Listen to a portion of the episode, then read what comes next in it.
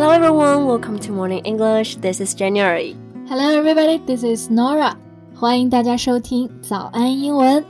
Jane, iPhone 十二已经出了，你准备买吗？Well, before I really wanted to buy it, but now I'm not quite sure. I think I will wait for its review by other customers and then decide. Hmm, 嗯，我其实啊本来不打算买，但是呢，我看到这一次的 slogan，不禁又心动了一下。嗯，我记得中文的标语好像是“自我再飞跃”，好像感觉并不是特别出彩耶。对。So what's its English slogan? Well, the English slogan is "It's a leap year."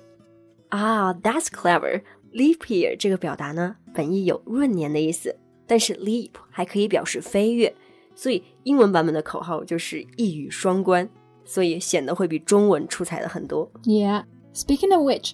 Catchy slogans are definitely one of the effective ways to draw people's attention to the brand and their products. Exactly. 如果一个品牌的口号朗朗上口，very catchy，那消费者就能够马上记住这个品牌。比如说 Nike 的 Just Do It，、嗯、肯德基的 slogan It's finger licking good，都是非常典型的例子。没错，所以今天我们的节目呢，就带大家一起来聊一聊 那些非常有创意也很出名的国外广告标语。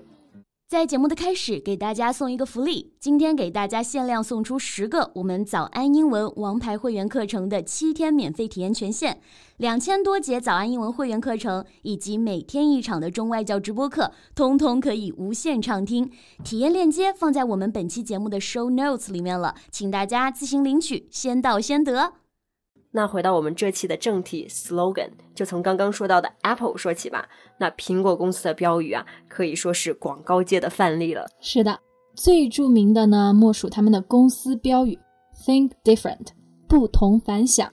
对，这个标语真的很聪明。那很多人听到的第一反应可能会想，Think different，Why not think differently？、嗯、因为从语法来看，think 它是一个动词，后面就要加副词，所以感觉 differently 会更合理一些。没错，Steve Jobs 本人的解释就是，他希望 different 可以当做一个名词来使用，比如说 think beauty、think victory 这样的短语。嗯、那当然就是口语中呢，我们还有一个习语，就是 think big，就是大胆想。那 big 也是形容词嘛，所以他认为这样子我用 think different 也是一样的。对，那这样 think different 反而恰当的反映了这句话的意思。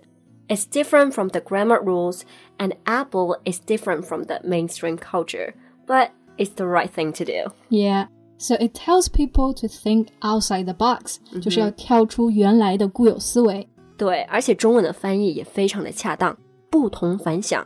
那其实不同凡响的响本来应该是响亮的响，但这个标语写出来呢，用的是想象的想。这样的话呢，就和英文标语的一语双关完美的契合了。Right. And personally, I love another slogan by Apple. It's Beauty outside, beast inside. 啊，这个就是 Mac Pro 的标语吧？它的翻译就是天使外观，野兽内在。Yeah. Beauty outside means its appearance, and beast inside signifies its powerful function. 没错，而且 Beauty and Beast 这个大家应该都比较熟知，它是一个电影《美女与野兽》。这两个词呢还押了头韵，inside and outside 也是对应的，所以就是感觉又简洁又高级。 Exactly. So Jen, can you think of any other great slogans?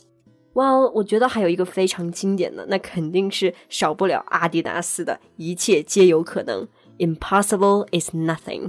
这句话不应该是 “Nothing is impossible” 吗？ 嗯，一般情况下都是说 nothing is impossible，但是在这里呢，其实就是倒装了，把 impossible 提到了前面，强调没有不可能啊。原来是这样，那我可不可以这样理解？就一切皆有可能，所以我把这句话倒过来说也是有可能的。 I guess you can understand in that way as well. But the great thing about the slogan is the spirit it wants to deliver. It's about persistence, determination, passion and the drive to win. 是的，坚持不懈、努力的决心，也传达了阿迪他的公司理念。对，很多好多标语都是在传达公司理念。哎，这个也让我想到了迪士尼乐园的标语：“Where dreams come true。”啊，就是美梦成真的地方。嗯哼 their parks are definitely the place where dreams come true. Yep, so the slogan can permeate virtually every customer touch point, From the beginning of a vacation to the end of it. Permeate 就是渗透的意思，customer touch point 直译就是顾客的接触点。那其实啊，这是一个商业术语，简单来说就是指的每一次都可以让消费者了解这个品牌的机会。所以这个口号真的是植入到了产品细节里面。去迪士尼乐园就是帮你实现了一个童话梦。Right. So a good slogan can also help you identify a product or a company in a special way. For example, I remember one by MasterCard. It says, There are some things money cannot buy. For everything else, there's MasterCard.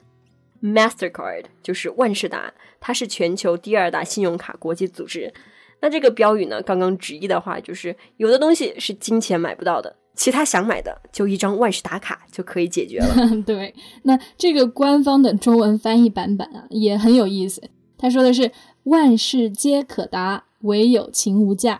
哇，在这里又是一语双关了。嗯、前面的万事皆可达就包含了 Mastercard 它的中文译名万事达。对。不过感觉这个翻译有一个缺点，就好像是重点在说唯有情无价，而且情在刚刚的句子里都完全没有说到。Exactly. So translation is another delicate art. Right. Some sentences are best appreciated in its own language. 那有的翻译非常的传神，但是有的呢就会感觉差了一点意思。 Yeah. And I thought about another example, the slogan by Jaguar, which is Grace Space Pace. Jaguar 就是汽车品牌捷豹，那他们的标语呢，就是直接把特点啊简明的陈列出来了。Grace 优美 ，Space 空间以及 Pace 速度。但其实感觉英文版中读起来更加朗朗上口，因为结尾都是 ce 结尾，还压了尾韵，中间还都是 a 的这个音。 Yeah, so these are some slogans that are catchy, short, and direct, but there are also others very creative and humorous. Like the one by Maybelline New York is Maybe she's born with it, maybe it's Maybelline. Born with 它的意思就是与生俱来，直译就是可能是天生丽质，也可能是用了美宝莲。Some people say it's both catchy and somehow cheesy. 是的，这个广告标语啊，就是听多了也感觉有一点油腻啊。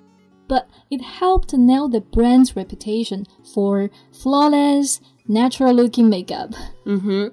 Nail，它的意思呢就是固定、敲定。那这个标语呢，确实是很好的宣传了他们的化妆品，打造了公司的形象。那我们刚刚都讲到了化妆品，我觉得另外一个也非常值得提，也就是欧莱雅的标语，Because you are worth it。那这就是大家都很耳熟能详的一句标语，你值得拥有。 Yeah, this is another one of the most famous campaign slogans. I mean, who doesn't want to feel like they're worth it? yeah, and it is the first slogan that was created from a women perspective. 是的，这是史上第一个从女性角度出发的广告标语。那除了刚刚讲到的这几个，还有的标语也非常的好记，比如说 M&M 的 "Melt in your mouth, not in your hands"。 Melt 就是指的融化，中文的标语就是只容你口，不容你手。 之所以说好记，是因为 M and M 这两个首字母呢，恰好就在标语中体现了 melt and mouth。Right, and it advertises for its crispy sugar coating, which won't melt until it's in your mouth. 对，一般的巧克力如果温度稍微高一点呢，就会融化。但是 M and M 它的外表呢是有这种 crispy sugar coating，就是有一层脆脆的糖衣，所以呢说只溶你口就是这个意思。所以我们就可以看出来广告标语有多么重要。很多时候呢，你就是自然而然的就能够脱口而出，而且也能够轻易的联想到他们的品牌形象。是的，那你还知道哪些有趣的广告 slogan 呢？欢迎在评论区告诉我们。That's all for today's podcast. This is Nora. Thanks for listening. This is Jen. See you next time. Bye. 今天的节目就到这里了。如果节目还听得不过瘾的话，也欢迎加入我们的早安英文会员。成为会员，您就可以无限畅听我们每天一场免费的中外教直播课，以及两千多节原创系统课程了。今天我们限量送出十个七天免费试听权限，试听链接放在我们本期节目的 show notes 里了，请大家自行领取，先到先得。This podcast is from Morning English. 学口语就来早安英文。